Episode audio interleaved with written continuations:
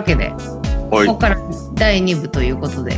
おい。第2部は第2部でゲストをお呼びしております。うん。はい。えー、ななんで今日エリがゲストかっていうのを先に言った方がいいのかな。うん。まあとりあえずよエリに登場してもらおうか。はい。はい。じゃあエリさんどうぞ。あこんにちは。おいっす。こんにちは。えー今日なぜエリがゲストかというと,、えー、と9月1日から、えー国庁舎から新しいポッドキャストを私とはいエリさんで始めます。というので今日これが初めて言う外で言う言うっていう。あそうなんだ。はい。言ってないかった。なるほど。えっと、なんとなくや、なんかやるよみたいなことは言ってたけど、うん。えっと、タイトルとかね、うん。あ。もう決まってるけど、言ったことはなかったですね。じゃあタイトルをエリさんから。タイトルは、もしもし世界です。なるほど。お。どうだ？でもなんかあれだもんな。あのゆみちゃんすげえすげえいいタイトル思いついたからとかつって言ってたもんな。うん。え自信あんだよ考なえたよね、いろいろ。二人ですごいいろいろ考えて。あ二人で考えたのか。そっか。そう。いい LINE でずっと。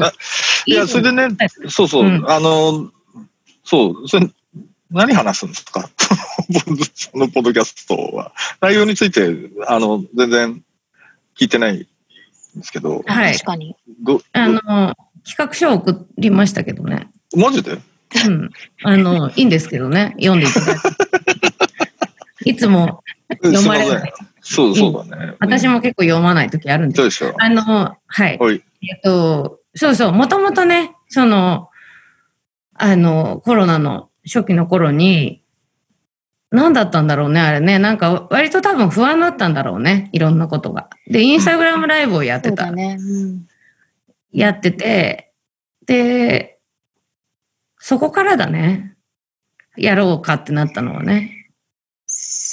そうだね。まあでも、ねーねはいろんな人とインスタライブをやってて、まあ、ねえねえって私の。で、ああ、ね、ねえねえ、ごめんなさい。えっ、と、私は佐久間さんのことをねえねえと普段呼んでるのですが、えっ、と、それで多分、なんかあれだよね。あの、プラス、あの、私がまあたまにその、インスタライブのところに登場させてもらってたりしたのと、あと、うちらがまあ普段、とんでもない高校生みたいに4時間ぐらいな、なんか長電話したりとか、ねそう、してたので、まあその流れで、なんか話したいこといっぱいあるねっていうのと、まあ、あの、こんにちは未来と何が一番大きく違うかっていうと、やっぱり性別なのか？と 性別。なんかなんかまあ、ね、ガールズトークをしたいっていうわけではないんだけれども、うんその、なんかうんやっぱり、その、なんていうかな。あの、ほら、若さんといつも話してる社会のこともあるし、うん。で、エリともエリで社会のことを話していて、で、こうもうちょっと、なんていうのかな、あの、スタート地点が生活の話だったりするっていうか、うん。その、例えば、まあ、エリはヴィンテージの、あの、をリメイクしたりとか直したりとかして、売ったりとかしてるんだけども、そのビジネスをやる中で、こう、例えば、その、できるだけ環境にダメージを与えない素材を追求するとか、うん。で、そういう、その度に、こう、いろんな壁にぶち当たったりとかしてる話をよく、その、うん。うん。二人で LINE で話したりとかしていて、で、まあそこからこういう話もしたいよねっていうふうにだんだんなっていって、うん。あ、でまあ都知事選もあったからな。あ都知事選もあったね。うん。何よ、都知事選もあったからなって。都知事選に、まあ都知事選にすごくがっかりしたりとか、うん。うん。で、やっぱりそこの政治とし、その生活の断絶されちゃってる感じとか、なんかあんまり気軽に話されないこととか、うん。そういうのもちょっと解消したいなっていうことで、うん。で、なんか、もしもし世界ってこんにちは未来の兄弟っぽいでしょ？うん。そうな。うん。そうそう。だから、なんかこう、もしもしってこう、問いか、もしが、まあ、語源がモースという日本語からもしもしというふうに転じたというのを見て、うん。なんかこう、電話で、今はまあ離れてるので特に、うん。あの、ねえねえと電話で話して、もしもしって言ってるのと、あとまうんあその、まあ私たちが問題じゃないかとかこう思っていることに対して、まあ何かを申したいっていう気持ちがダブルミーニングでかかっているっていうタイトルです。なるほど。これどれぐらいの頻度でやるんだっけ？えー最初はだから月2回からチャレンジうんうんうんしてみようと。はい。こんにちは未来と同じだよね、それは。あのうんあの、さっき9月1日って言ってたけど、一応うん7月4日の週末前からやろうかなっていう案もありますね。あ、く 9, 月4日ね。すいません、間違え。た。はい。なるほどまだ決まってなかったけど、その案もあります。そうだね。そうか。9月の頭からやる。なるほど。それ、そっかそっか。まあでもあれだよね。ほら、まあ、こんにちは未来も、まあ基本的に、まあ、で、まあ、たまにね、あの、ほら、今日は何話そうかっつって、事前に打ち合わせしてて、無視するっていう ことをよくやってますけど、あのどう、う？本当に意味がないなっていうことは、若さんと意味ないよね。そう、うんもうなんか打ち合わせしたら、打ち合わせしたらもうそれでいいやっていう感じになっちゃうので、そうそう、どういう感じでやります？それそれは。もしもし世界は。基本的にやっぱり、もうん。今まで私たちが話した、うちうちで話したこととかで、結構やっぱり大切だなって思うこととかを、なんとなくトピックスとして、うん、あの、リストアップはしてあって、そうなのかうん。ちょ。ちょっと教えてもらっていいですか？いや、ちょっとファイル出さないと。あじゃあいいや。いや、いや、てかさ、ほら、違う違う、あの、大体さ、ほら、いゆみちゃんとのきっかけって、まあ、基本、やっぱニュニュース起点っぽいじゃない？つまり、うん、うん、あの、副大統領候補決まったけどさ、とかさ、うん。なんかそういう、ほら、ポートランドで市長がさ、時事っぽい感じ。そうそう、時事っぽいことだけど、そう、そうではない感じなの？どどうでもね、絶対どこが起私は多分、時事、時事ネタもありつつ、うん。なんかその、えっ、と、例えば、うん、なんだろう。えっ、と、まあ、いやもう本当にそれこそ、あの、さっきの冒頭の話じゃないですけど、なんかもういきなり生理の、今日は生理の話をしようとか、そういうのもあると思うし、実際その、じゃあ次、えー日本だと解散総選挙があるので、うんじゃあ今日は、えっ、と、選挙のこの話をしようみたいな、その時事ネタっぽいうん。こともあると思います。そうなんだよまあこれさ、あれさ、あれだ。あの、わかった。違うんだよ。あの、つまり、えっとね、その、割と日本における、そのもん、その、メディアの話で言うと、問題で言うとさ、あの、女性質つもののアップデートってのは、うん。どうやったら可能なのかっていうのって結構、ずっとむ難しい問題として残っちゃってるっていうふうな気はしていて、うん。で、なんつうんだろうな。まあ、ファッションの方はさ、まあファッションだよね、みたいな話でさ、まあ要するに女、女性の着るものは男性と違いますよねっていうところのセグメントで、かろうじて成立してるみたいな話になってんだけど、じゃあそれ以上踏み込んだ、踏み込んだっていうか、なんて言うんだろうな。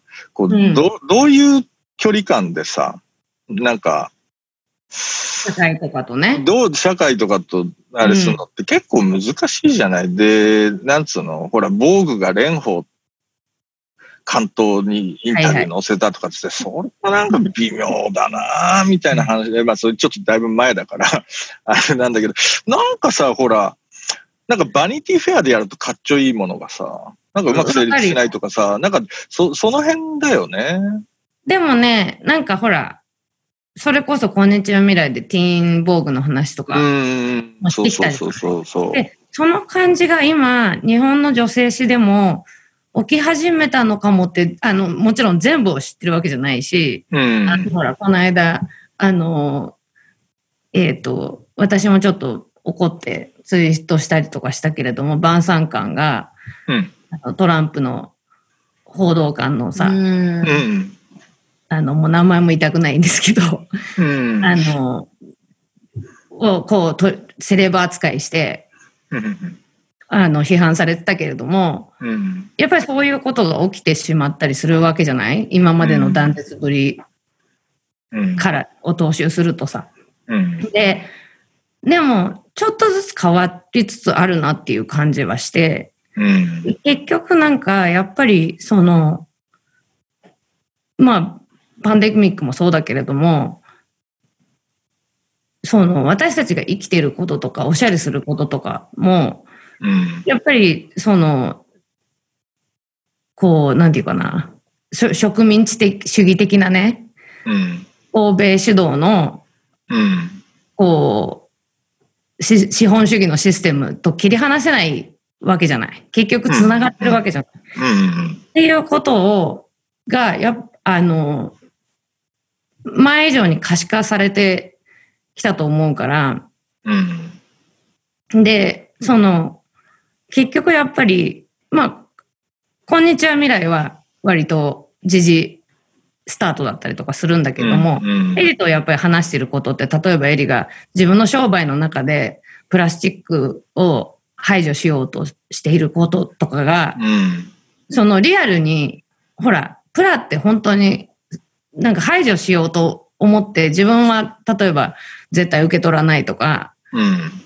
なんか、あの、してもね、うん。結局例えば私がウェアハウスにサクマグショップのうん。あの、ものを置かせてもらっているけれども、そこから発送される時には絶対プラがかかっちゃううん。とか、うん。なんか結構やっぱりそういう問題があって、うん。そういう話とかなかなかやっぱり語られないし、うん。調べてもわからないことがすごく多いから、うん。そういう話とかもしたいねっていう。うん。うんうん、なんかな。で、ほら、じゃあ、まあ、つつってさ、つってだよ。あのーほら、なんつうの？じゃあ、例えば、いや、まあ、あの、普通に考えやすいから、それ、いあの、あれするだけなんだけど、じゃあ女性誌っていうものでさ、なんかほら、プラスチックの問題ちゃんと取り上げようとかさ、なんかいろんなことやろうとするとさ、なんつうの、なんつったらいいのかな？まあ、基本的には古い社会党っぽくいい感じになるとかさ、なんかさ、もっと別の回路はねえのかっていう、その、そのナラティブの発動の仕方とか、まあだからそれは誰が言うかっていう話でもあるんだろうとは思うんだけど、なんかな、いや、それね、なんかほら、例えば、女性の編集者とかでもさ、なんかほら、優秀な人いっぱいいるじゃない？で、やっぱり自分たちのなんか考えてることがちゃんとメディアでレペゼンされてないっていう風な感じっていうのは多分おそらくすげえあるはずなんだけれども、なんつうんだろうな。じゃあそこに思ったものを載せるとさ、なんとなく、要するにそもそもある回路にやっぱ乗っかっちゃうので、結局ここに届ここに行っちゃうのかみたいなさ。なんかそういう感じがある。いや、わかんない。だからそこをね、新しいなんか発明が必要だよなっていう風な気はね、本当に実はしてんだ。うん。てか、それ俺が考えてもしょうがないと思うんだけど。うん。そうそうそうそう。どう、どうだってエリさんとか雑誌とか日本ので読んでるもんある？女性誌みたいな話で。あんまり大きい声で言えないですけど。そうか。え、でも、ででそれ女性誌に限らず、はいえてか雑誌トータルで言うと読んでるものってある？この雑誌割と好きみたいな。あのー昔、えっ、と、定期購読唯一してたのがニューズウィークだったんですけど、うんあのーまあ、ある時からやめ、まあ、最近はちょっと、まあ、ニューズウィーク、ちょっとな、みたいなことがあったりして、最近は、そごめんごめん。それ、それすらも読んでおらず、特にまあ、ファッション誌に関してはちょっと自分はよ、よ、読まないという選択をずっと続けてるので、読んではないんですけど、雑誌、雑誌自体もそうですね。まあ読まねえんだど。けど、そう、読まねえんだけどさ。うん。なんかな。ニューズウィーク最近ちなみに大チョンボがありまして。そうなの？うん。うん。あのね、カマラ・ハリスの、ほら、必ず 白人じゃない人が政治の世界に登場すると出てくるさ、本当にアメリカ人なのかみたいな。な、面白いな。うん。で、うんそれでなんかこう、法律の専門の人で、その、親が移民だとダメだっていう、それは実際憲法にそんなこと書いてないんだけど、うんうん。そういう主張をしてる人がいて、その人の社説をね、出して謝罪してました。なるほどね。なるほどな。そうそう。だからなんかちょっとこ、ね、あの、お二人のポッドキャストには、なんつうんだろうな。ちょっと、新しい和法というかな。新しい和法ね、ちょっとチャレンジしたいと思うんそうですけど、そうそうそう。ちなみに新しい回路ってことだな。うん。新しい回路ね。あの、エリさんは、こんにちは未来の、あの、ヘビーリスナーだと言ってくれてるよ。超ヘビーリスナーです、私。なんかジングル多分同じ、ワクワク。同じ回を。あ、いや、本当にあの、ジングル、まあ、新しいエピソードが上がる、上がって、こうつけて、あのジングル流れると、けすごい気分上がっちゃいます。あれ、不思議な曲だよね、あの、あのジングルね。な んつうか、なんだろうな。むあの、すげえ、あの、こう、なんつうんだろうな。あの、いい感じなんだけどさ、な、なんだろうな。こう、微妙に宙づりにされる感じあるよね。あの なんかよく聞くとほにゃほにゃ言ってるし。ほにゃそうそうそうそうそう、うんなんだこの曲みたいな。面白いあ。ちなみに私たちも素敵なジングルができてるんで、楽しどみにどういう感じ？どういう感じ？なんて表現負けないい。ぐらいほにゃほにゃしてます。あれさ、ジングルのは、うん。あ、ごめんごめん、どうぞどうぞ。あ、いや、あジングル発注そうするときに、うん。まあ、割と基本的に私と佐久間さんが、えっ、と、まあ、どっちかっていうと真面目な、えータイプの人間なので、結構こう、こう眉間にシワを寄せて、うんなんか話しちゃったりとか、まあ、することとかも多分あるだろうという想定のもと、まあ、あのー比較的朗らかで、なんかこう、オープンマインドな感じを、うん。あのー表現したいっていうふうに、えっ、と、私たち共通の、えーニューヨークに住んでるキキちゃんというアーティストにお願いしたんですけど、その時にそういうリクエストを出させてもらいました。あれ、作ってくださったの？は女女性の方？はい。そうですそっかそっか。キキ工藤って言ってね、あの、今、ニューヨークに住んでるけど、あの、ライターだったんだよ。うん。そっかそっかそっか。なるほどね。そういう、あのさ、ジングルの発注って微妙に面白いなって、あの、ん俺も最近ちょっと何度かするあれなんだけど、どういう、今みたいに発注したのか、ちょっとその、うん。あとね、楽観的なるでほ、ど。面白い。あと、広がり。そのなんか、やっぱり身近なところから世界へのつながり。だから、ちょっと広がり、めっちゃ抽象的だよね。多分私が言われたら多分、そうだね それ、あれ、ちょっと、その、もうちょっと音楽的な話っていうのはするわけ？ちょっとエレクトロっぽい感じでさ、みたいエレクトロっぽい感じとかは言わなかったよね。そうだね。えっ、とでもほらもともとの音楽性を、なまあまあ、もちろんあるからね。うん骨太って言ったから。骨太、そうだね。あの、結構、こう、テンポはちゃんとあった方がいいっていうことと、えっ、と、そう、あ、でも、なんか、ちょっとこう、だるい感じにはならない方がいいっていう話にはなったよね。あ明るい、テンポがある、あ明るい感じ。すごいよな、でもアシッド。、アシッドっぽくない方がいいっていう。なるほどね。アシッドっぽいの、なるほどね。そうだね。アシッドっぽいのはちょっとな、あれだもんな。うん。でもすごくない？なんか、それで解釈して音に翻訳してくるのって。すごいよね。いや、でも私、なんか、えっ、と、うん第1便、第2便があって、ちょっと第1便の時にもう一回ディスカッションして、えっ、と、再度上げてもらったんですけど、その時に5つぐらいもうバリエーション全然違う感じで上げてくださって。で、その中の一つが、わあの、もう聞いた時に私、その、いろいろお願いしてたんですけども、うんまさにこれだっていうのがあって、もうこれだすぎて私泣いちゃいました。聞いた時。私はちょっと鳥肌立った、鳥肌。本当うん。ゾワッあ面白いよな。伝わったっていう。うん面白いよね。すごいよな。だからなんか、まあ俺もうちょっとさ、なんかあの、ちょっとほら、格好つけたいからさ、いや、ブライアン・イーノっぽいんだけどさ、もうちょっとスティーブ・ライヒっぽいの入ってんだよね、とかっていう、そういう、そういうこと言うそんなこと言ったの？そういう、そんなでも具体的なやつの方が困るかも。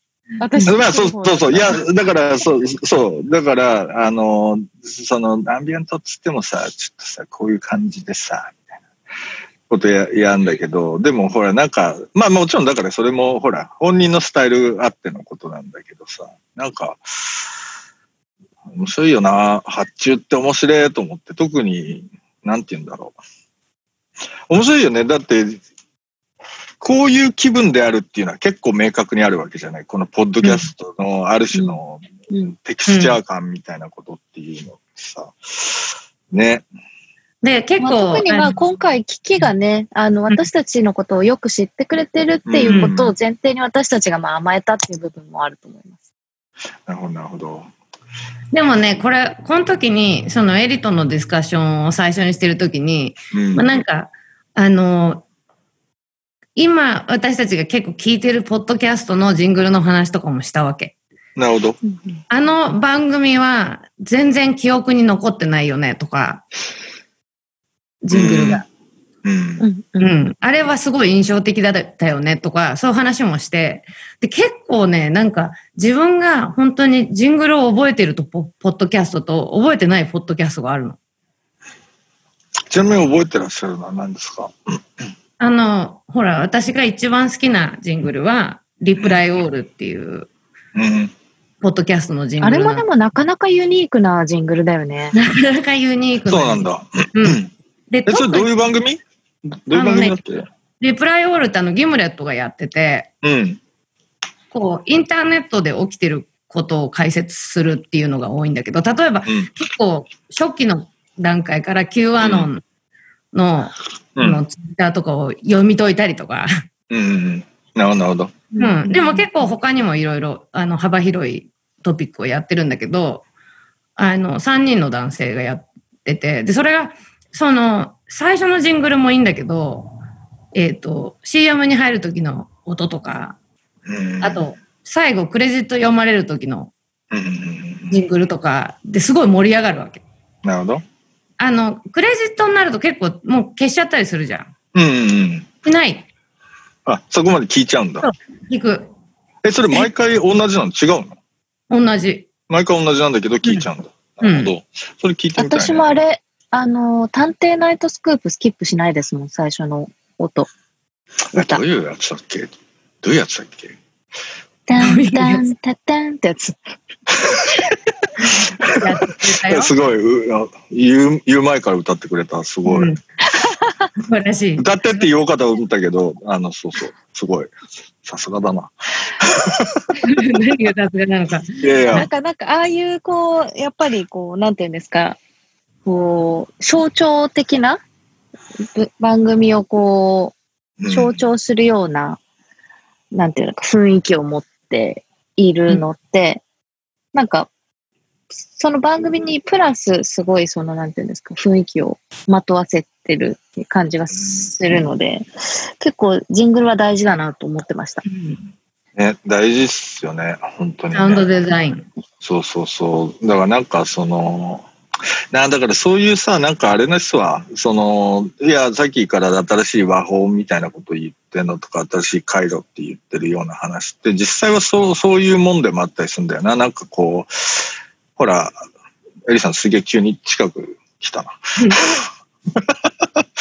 そうそう、あの、なんつうの、ほら、やっぱりあり、ほら、例えばさ、なんかほら、ちょっと、なんていうの実録ハードボイルドものだとこういう音楽とかって、そういうコードが結構決まってるわけじゃない。だけど、やっぱり、なんかそこ、で、そ、そ、そういうガイドラインも必要なんだけど、やっぱりこれはちょっと違うぞ、みたいなことのさ、微妙なさじ加減じゃない。だから、ある種のクリシェみたいなことは、多少はないと取り付く島がないんだけど、なんかその、でもそこからどれだけはみ出せるかみたいなことだったりする。さじ加減がね。さじ加減。あの、こんにちは未来のジングルは、どういうリクエストのもと、あれは作られたんですか？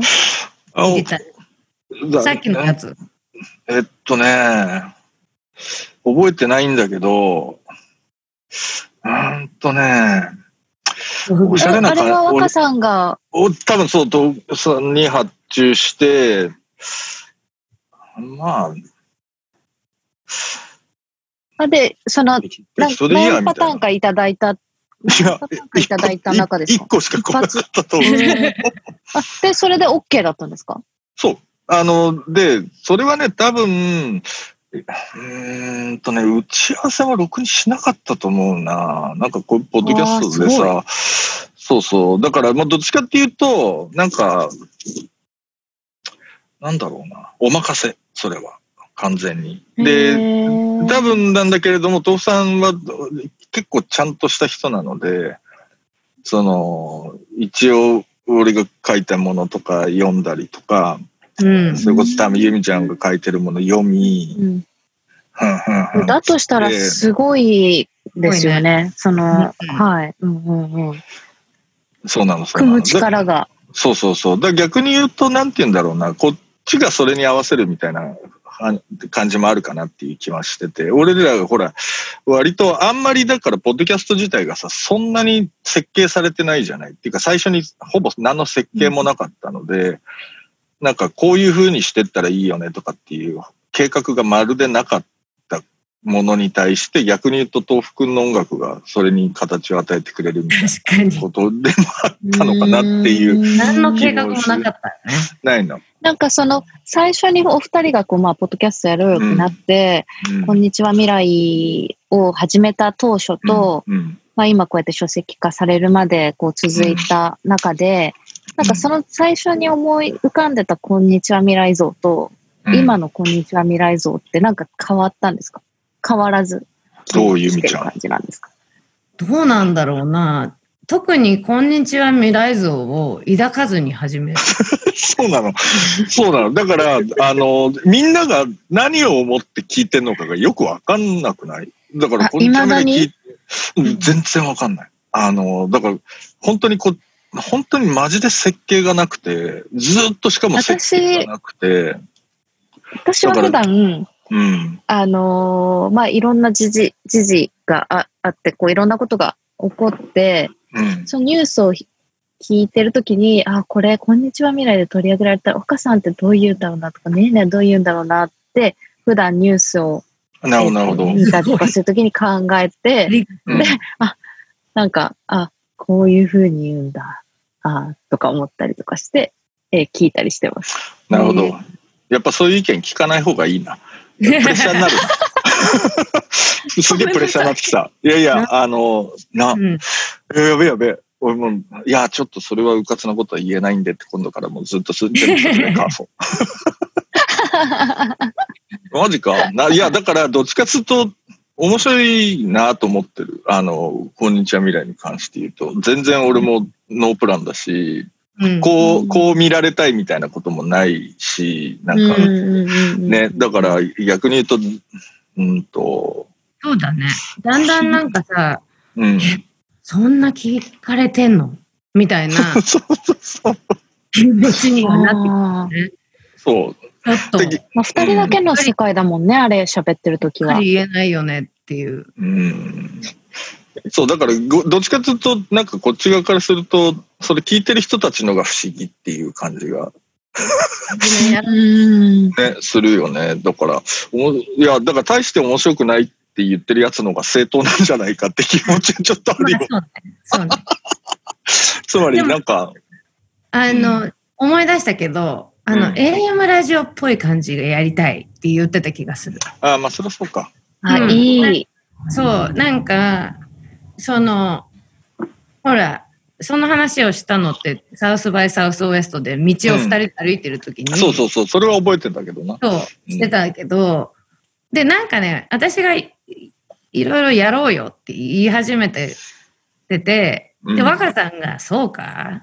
そんなん、誰が聞くのそれ？みたいな、結構割と冷めたトーンで、うん。で、なんか、でもこういう話とかさ、とかって、そその時してたね、話、うんイノベーションのうん限界。そうだよな、そうだよな。話を、いや、こういう話とかした方がいいと思うんだよねって言ってて、ほら、AM、AM ラジオみたいな感じ。うん。でそのなんか AM ラジオっうんて、うん高校生の時とか中学生の時とかにさ、うん。その、ただ大人がダラダラ喋ってるみたいなのが、うん。それに聞き耳立てられるのがうちだったから、ああ、なるほそうねど。あ、私でもそんな気持ちで聞いてるかもしれない。なんかそのダラダラ感。あの、でもね、この二人がね、意外とね、こう、お互いのことをこう、優しく受け止めてる感じとかをね、感じる瞬間とかがあって、すごい、それが好きです、私。なるほど。うん、うんそうか。優し優しく、ううんん、まあ優しく。うんだからそういうことそういうそれを感じます。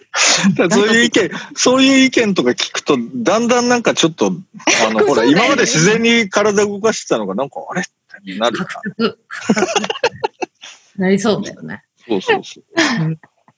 そうか あんま言わないそうなんだよ。いや、だから結構不思議。っていうか、なんか、俺は本当にいあんまりイメージがないんだな。で、そう、M ラジオって言われて、俺あんまり M ラジオすげえ聞いてたって記憶とかがないので、その音楽番組は聞いてたんだけど、なんだろうな。あんますげえそういうトーク番組自分が聞いてたとかっていうあれがあんまないから、なんか、あんまりもしかすると自分の中に体験がないから、その、もしかすると聞いてる側のあれが、いまいち、その、だし自分がやってて何が面白いのかっていう、その、自分がやってて人がどういうふうに面白がってるのかっていうのが、うんなんかあんまり感覚的にわかんないっていうことかな。若さん聞き直したりしないんですか？えーっとね、一回もしたことないです。マジで。そうなんだよ。わかる。うん。なんか私、ゆみちゃん聞いてる？あの、友達に、ほら、あの、11話のとかって言われた時に、うん。なんだっけ？ってなって、一応はじ、その時初めて聞いたのかな。でももうなんか耐えられなかった。うん。うん。耐えられないもしもし、もしもし世界やったら、多分私も聞けないと思うん。うん。聞きたくなう。いよね。自分で。うん。かもしれない、すぐ。うん。そうなんだよ。だからなんか、ね。あんまりあれだね。だから、その、外の世界のことは、そう、意識した方がいいんでだろう意外と喋ってる時とかはもう忘れちゃいそまあ、そりゃそうなんだよね。そりゃそうなんだ。う。そうそうそうちなみに、あの、第1部で今日60回ぐらいやったかって言ったけど、あの、チャットに河内が書いてくれてるんですけど、まだ47回でした。それでも結構だそまあね。う。まあでも人の記憶っていうのはそれぐらい適当な。いや、まあ50回とかよく話すことあんな。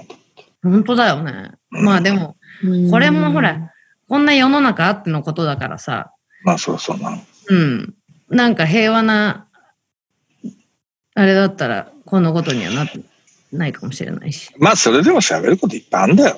まあ確なんかすげえ、ほら、つってゆみちゃん、いやー、今年は喋んなかったわって年ないでしょ、別に。ない。だからこのいつも3年なんか何かに怒ってるからねそう、そう、なんか絶対なんか怒ってんだよでもなんかくだらないこと話してたよね。ああ、あの時ってすごい平和だったね。とか、そういうのはあるんじゃない？そうか、そうか。うん、まあそうかな。うん。いや、なんか、んあの、最近やっぱり、ちょっとこういう世の中になるとさ、ブッシュの時代は平和だったよね、みたいになるわけ。うーん。あの時別に平和だと思ってなかったけど、うん。うん。平和だったよ、今に比べたら。うーん。戦争はあったけども。暗くなってしまいましたけど。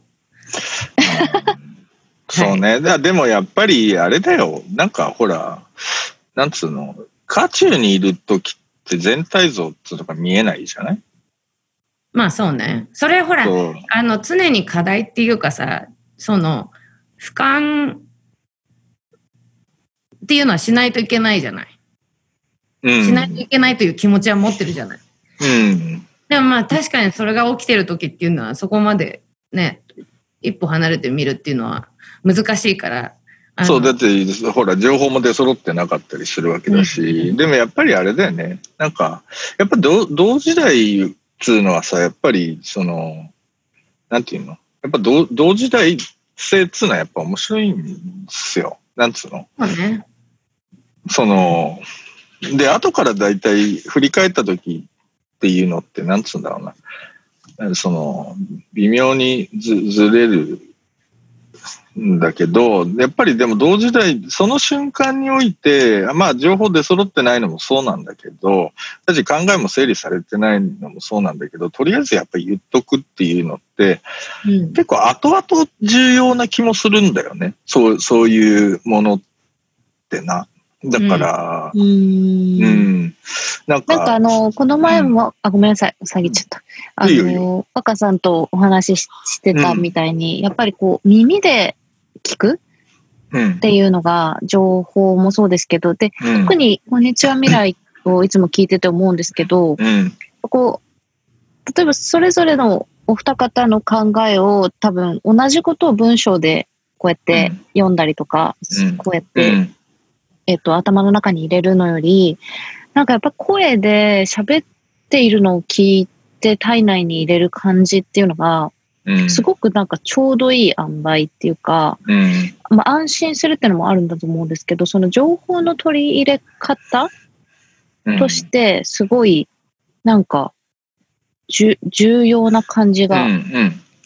そうかもしれない。してて、はい。うんそう、だからそれ、やっぱさ、文字化するときって、ちゃんと辞書引かなきゃなんなくなるじゃん。つまりさ、うん一応年代合ってっかどうかみたいなこととかってさ、うんで、その喋ってる時って、まあ間違うのダサいんだけど、まあそこ重要じゃねえわけだよ。だいたいこう80、よく間違えるし5、ね。6年みたいな話してんだから、別にどっちでもいいわけみたいな。だけど、活字になると、そこ、そこ間違ってると話にならんってことになっちゃうからさ。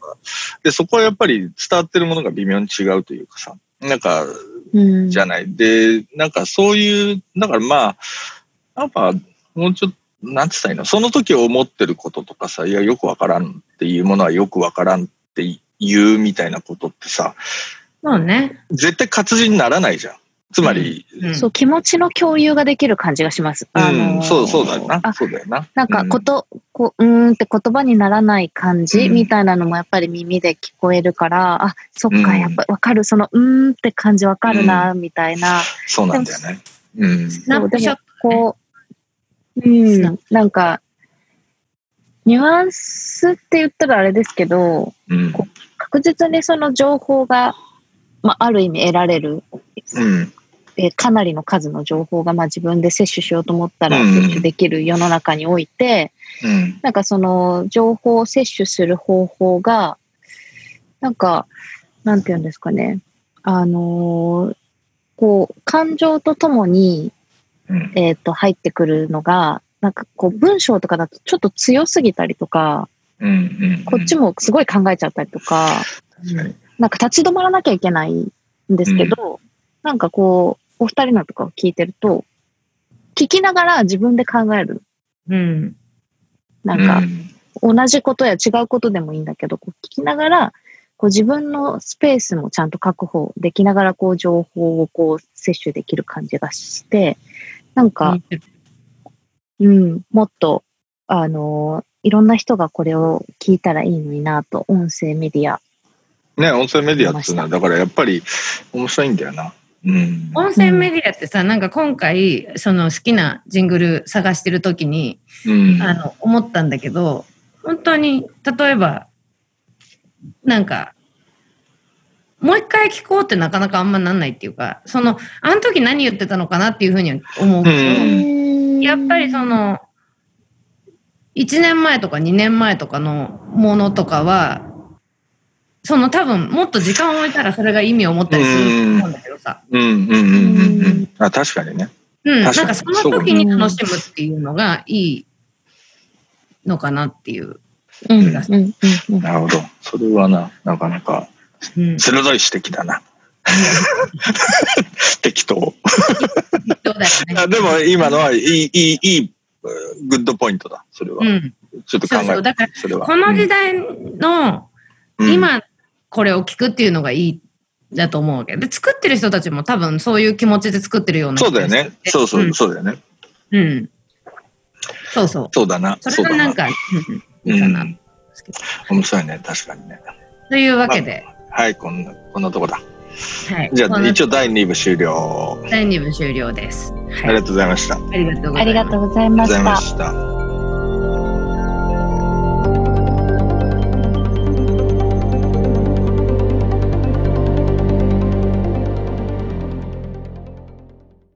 さてここからは森ビルの提供で再開発が進む東京虎ノ門とその周辺地域をご紹介するシリーズの第3回をお送りいたします。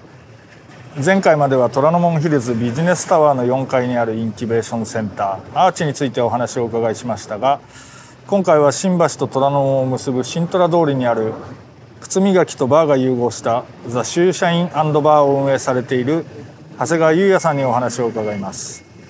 長谷川さんのプロフィールをご紹介しますと長谷川さんは二十歳の時に東京駅前の路上で仕事を始め2008年に東京青山に靴磨き専門店ブリフトアッシュを出店され2017年にロンドンで開催された第1回の靴磨きの世界大会で優勝されています。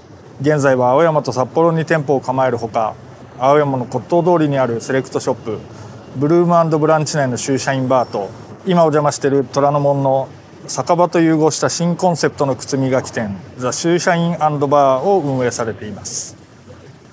えーっとこれ場所で言うとねあれですな。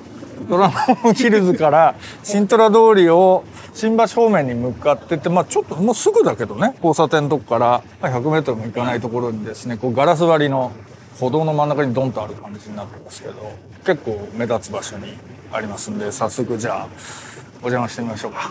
はい。いらっしゃいませ。シューシャイバーの長谷川と申します。よろしくお願いします。よろしくお願いします。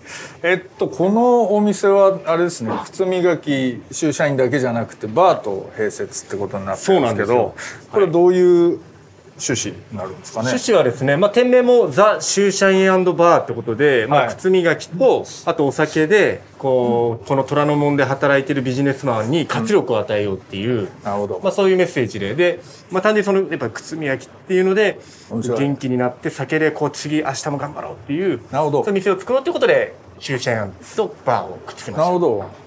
てかそのほらお酒とセットっつうことは基本的に昼間からなかなか飲めないじゃん。そうですね。飲む人いたけど。一応バータイムも今だと4時からなのであの、まあ、うちうち自体は11時から空いてるんですけど、はいはいはいはい。まあ、昼間に来るお客様はもう健康的に靴磨きだけに来てなるほど。で夜来る方は仕事終わって一杯飲みながら靴磨きそうかそうをかそうか。で見て楽しめるっていう点もあるのでそうだよね。なんで一応ガラス張りにして外からでもなんか靴磨いてるの見えるようにしてあるんですよね。そうかそうかそうかそうか。まず要するにあれですよね。ちょっと新しいライフスタイルというかその習慣をちょっと作っていこうっていうあれですよね。仕事帰りに靴磨きながらちょっと切ってやって靴も綺麗になって、心も綺麗になってそうです。明日から。明日も頑張ろうと。でそもそも僕はやっぱそういう店が欲し行ってみたかったんですよね。なるほど自分で靴磨くのって家事の一つですけど、うん。やっぱり靴を磨いてもらうって趣味の一つなんで、なるほど僕もお酒好きなんでお酒飲みながら自分の好きな靴を目の前で磨いてもらうっていうそんな店あってもいいよねっていうのは思ったんでなるほどなるほど。いいですね、まあ、今回こういう形で。はい、ちょっと僕今日あのスニーカーをね磨いていただけるっつんであのちょっとダサい汚いスニーカーを。程よく汚れていて リアリティがあります。そうなんで今日ちょっとこれ磨いていただきつつぜひ。お話をはい。お伺いであとせっかくなんでぜひそうですね。飲みながら、ね。あのノンアルコールもありますのでじゃあえっと一応僕バーメニューが、はい。はいいろいろカクテルメニューもありますなるほどなるほど。いいですか？僕ね実は全然お酒飲めない人なんですよ。あそうなんですか？そうなんですよ。見た目と裏腹です。そうなんですよ。俺多分酒飲んでたらもう死んでたと思う。すごいなんかあの中島ラモさん的な感じなのかなと思ったら。あのねダサいんですよ。全然飲めないんですよ。えそれは本当に体が受け付けないっていうそうですそうです。あのなのでじゃあノンアルコールですと。コーヒーも。ノンアルコールですとハンドメイドでクラフトのあクラフトジンジャーエールいいじゃないですかじゃあクラフトジンジャーエールをはい。間違いないお願いします。なるほど。そうか。いいですね。じゃあえでもこれあれなの？飲み物だけ飲むのもありなの？もちろんであそうなんバーリーオだけも OK です。あそうなんですね。なるほど。あじゃあそれで脱いでいたはいだい。て、じゃあすみません。ははい、ありがとうございますよいしょ。でもすごいあれですね合理的な感じですね。靴紐がすごくちっちゃく 滑らなく脱ぎはぎできるよそうなんにですそうなんです。もうちょっとね。足元本当にその人柄がわかるんで。足元見られるってやつどういう考え方で生きてきたかっていうのが足元に出るすすみませんお恥ずかしい合理的な感じそれ嫌ですね。嫌ですねそれ。そうですね。そうか。なるほど。靴はやっぱあれですか？人が出るわけですね。多分洋服以上に出ると思いますね。あんまりなほらちゃんと気使わなかったりもするからね。なんかその なんつうの？そのまんま出ちゃいますね、確かにね。そうなんですね、で服って汚れるとすごいやっぱ気になりますけど、靴ってまあそれはそれで汚れる気になるんですけど汚れやすいので、うん。まあなんていうかこう、まあ、すごい几帳面な人はもう、ね、几帳面らしい靴の感じですし。なるほど。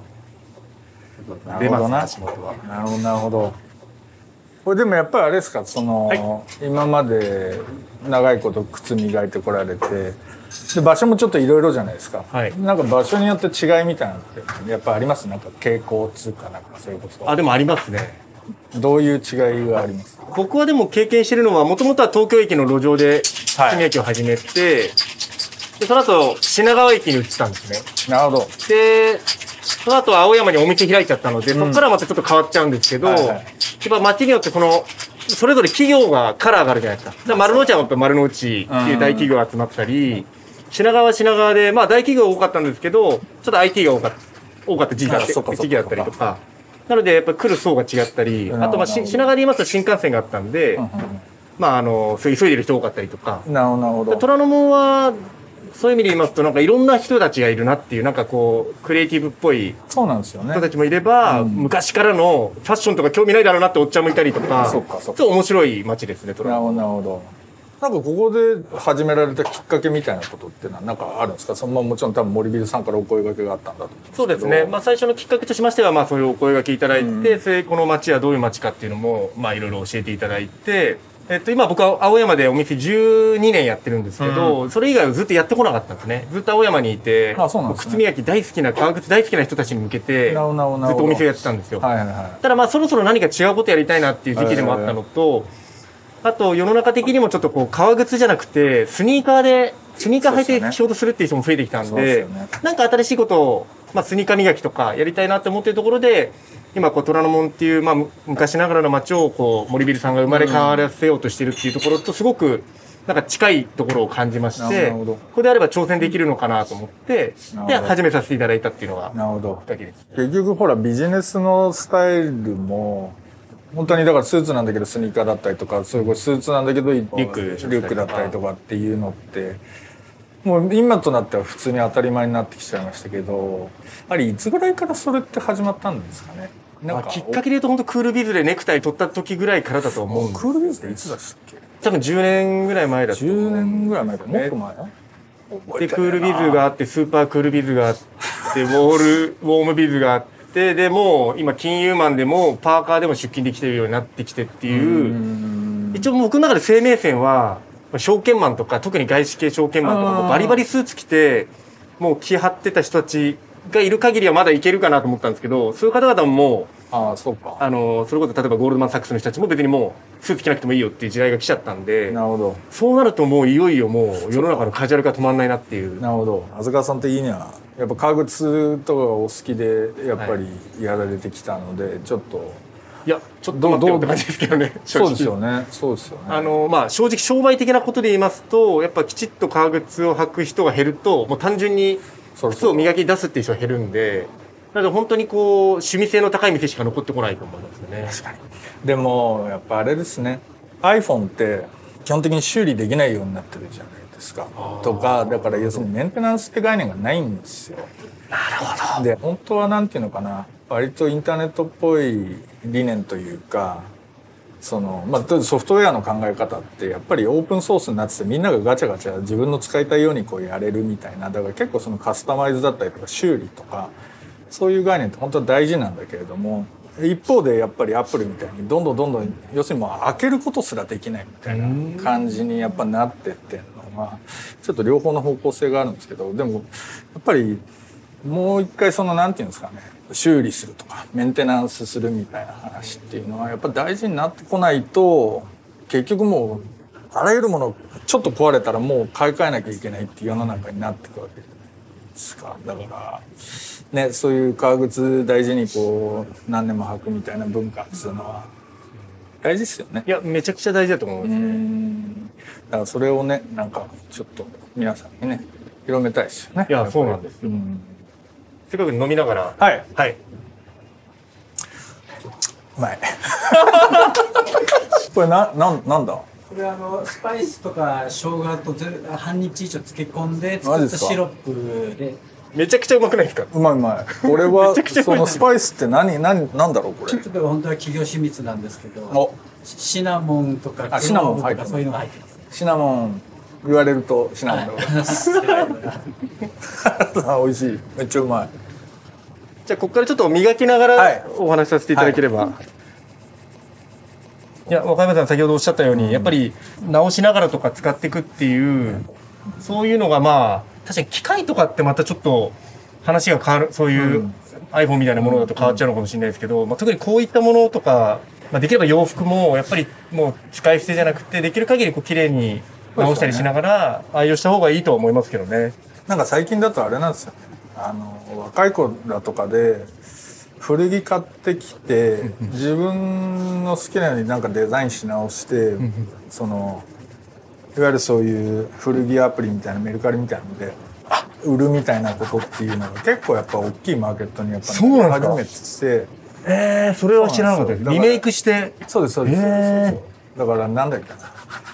えっとリコマース市場っていう言い方されるんですけど、それ面白いですよ。っていうかもう多分ね2000何年だっけな30年ぐらいにはもうあのいわゆるファストファッションの市場よりそっちの方がでかくなるだろう。えー、ぐらいなんで、それはじゃあある意味そのリそれのリメイクのまたブランドみたいなのが出てきてるそうなんです。そうだからえっとね。まあ要はさなんつうの？そういうおしゃれなさ女の子が自分のためにさなんか本当に古着で安いの買ってきて、まあ、ちょっとなんか手直ししてやるじゃないですか、はい。そしたらなんかまあそれ欲しい欲しいみたいな話とかが出てきてもうそれが商売になり始めてそのイイギリスで一番でかいそういうあそのメルカリみたいなサイトアプリがあるんですけど、はい。そこで初めてだから1億円ぐらいの売り上げを突破した女の子が出たっていう話。結構それ商売になり始めて。すごいでも素敵な話ですね。いやなんかすごくいいですね。でも靴もチャールズ皇太子いるじゃないですかイギリスの、うん。あの方が20歳の時に作った靴を40年間継ぎはぎしながら履いてるっていう写真があるんですよ。へでエナメルの靴なんですけどもう避けてるんですよ40年も履くと。えなるほど。それ同じエナメルの革でこうパッチワークしてあめっちゃかっこいいね。でそれはすごいかっこいいっていうのでうちも5年、もうちょい前かもしれないですけど、えっと、それをもうオマージュというかへチャールズ・パッチって名前でそれ靴ってやっぱ避けちゃうともう終わりってなっちゃうんですよ、えはいはいはでもそこを違う革でこう貼ってっていうそれ直しながら履くのかっこいいじゃんみたいな。いなるほど。で最初は何それって言われたんですよ。でチャールズ皇太子がやってるからかっこいいんだよとかそう言われたんですけど最近だともうそれが逆にかっこいいみたいなちゃんと直しながら履いてるいいでしょみたいな。なるほど。なるほどでちょっと時間はかかりますけど確かに今そういう感じになってるかもしれなないなってですね。るそう。でほら陶芸なんかはもともとあるじゃないですかあ金継ぎとか。金継ぎとか。いうだからそれ自体が一個のちゃんと景色として、なんていうの楽しむみたいな文化もあるので。そうですね。そういう方がでも SDGs 的な感じだと絶対そっちの方がいいですよね。そういうあともうちょっとで終わるんでちょっと待ってね今。今白いクリームを塗っ汚れを取った後にそのより白っぽくしたいんで白いクリームを塗り込んでで空拭きしたら完成ですね。ちょっとなかなかスニーカーにはないツヤが本当ですね。出てきましたね。らこれあれですかやっぱ長く履こうと思ったらなんか注意した方がいいことってあります？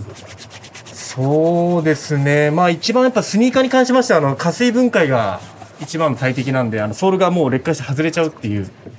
だそれがないように、それの一番いい、加水分解しない一番いい対策は、定期的に履くことなんですよね。あそうなんだもうもう靴棚に眠らしちゃって久々履くとかだとバサッと取れたりするんで、あるある、うん、だ定期的に履くっていうのと、あとまあ、白いスニーカー気持ちよく履くにはやっぱある程度白さがあった方がいいと思うんで、まあ定期的にやっぱ磨きをするっていうのは、あとヒール減ってきたら一応その削れたとこだけゴムを当てることできるんですよ。まあそういうのもやればこうなんですか見た目的にまあも、そうですよね。はい、あの気持ちよく履けるんじゃないかなと思います。ありがとうございます。僕若林さんに理由伺いたいのはそのまああんまりお詳しくないからこそなんかその靴磨きってものが流行るにはどうしたらいいですかね。もっと一般の人がに。わかんないですけどでも今の話で言うと多分なんだけれども靴のメーカーとかが増えた方がいいと思うんですよ。つまりほらなんかもう靴好きなんで靴のメーカー始めたみたいなやつとか、はい。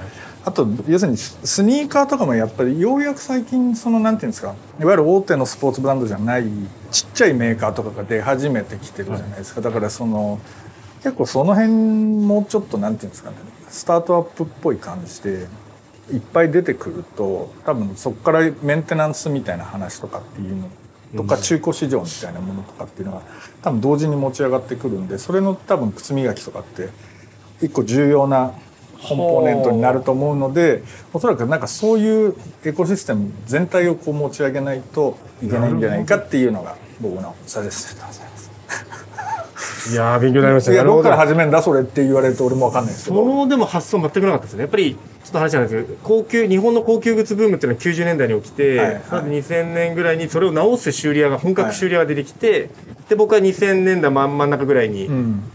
そうこだわってる人は出せる靴磨きが出てきてみたいな、うん。やっぱりものづくりの後に後にこううん。でそういうものができたと同じぐらいにこうもう一緒に立ち上がってくるっていう。そうじゃないかなと思うんですよね。だから本当はだからなんかこの並びにさすごいインディーのスニーカー屋があったりとかっていうふうにすると話として面白いしなんていうのかな。リアリティある話になるじゃないですか。そう。であと虎ノ門に強いのはやっぱアパレルですね。ファッションが欲しい。ですね、うん、そうですよね、はい。そうそうそうファッション欲しいですでアパレルとかでもなんか結構面白い多分古着屋とかっていうのがボコボコあったりするとこ多分 長谷川さんやってらっしゃることとかもちゃんとフィットする話になってきますよね。そうですね。ね、うん。あうわいい話聞きました。いやいや。若林さんじゃあこちらスニーカー磨き上がりました。ピカどうぞ。ピカよありがとうござはいいあります、がとうございます。めっちゃ綺麗になってるじゃないですか。すげえないい艶が出てますね。いいツヤ出て本当にすみません。ありがとうございます。すじゃあちょっと靴べらを使って。はい。よいしょ。ありがとうございます。じゃああの最初の設定に近い状態で紐は ありがとうございます。そうそう。もう紐結ばないんですあおなんかこの足が履きやすくなってる。これがこれ靴磨きマジックなんですけど靴が軽くなったっていうんですよみんな。わかる。不思議。靴が履きやすくなるなんでだろあのまあ実際皮に栄養が入ると皮が柔らかくなるっていうのは一個あるんですけどただこのスニーカーに関してはそのクリームが吸い込むような皮ではないんですよ。本当気分ですねこれは。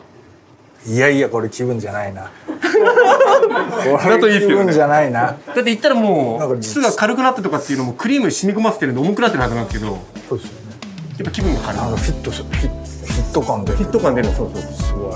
素晴らしい。ありがとうございます。また来ます。で今飲まします実際の磨き終わりまで大体20分ぐらいですかね。えーとまあ今日喋りながらでしたけどまあ20から25分ぐらい。15分ぐらいということで、もうピッカピカになったということでね。今日は駐社員代表の長谷川さんにお話をお伺いいたしました。今日はどうもありがとうございました。ありがとうございました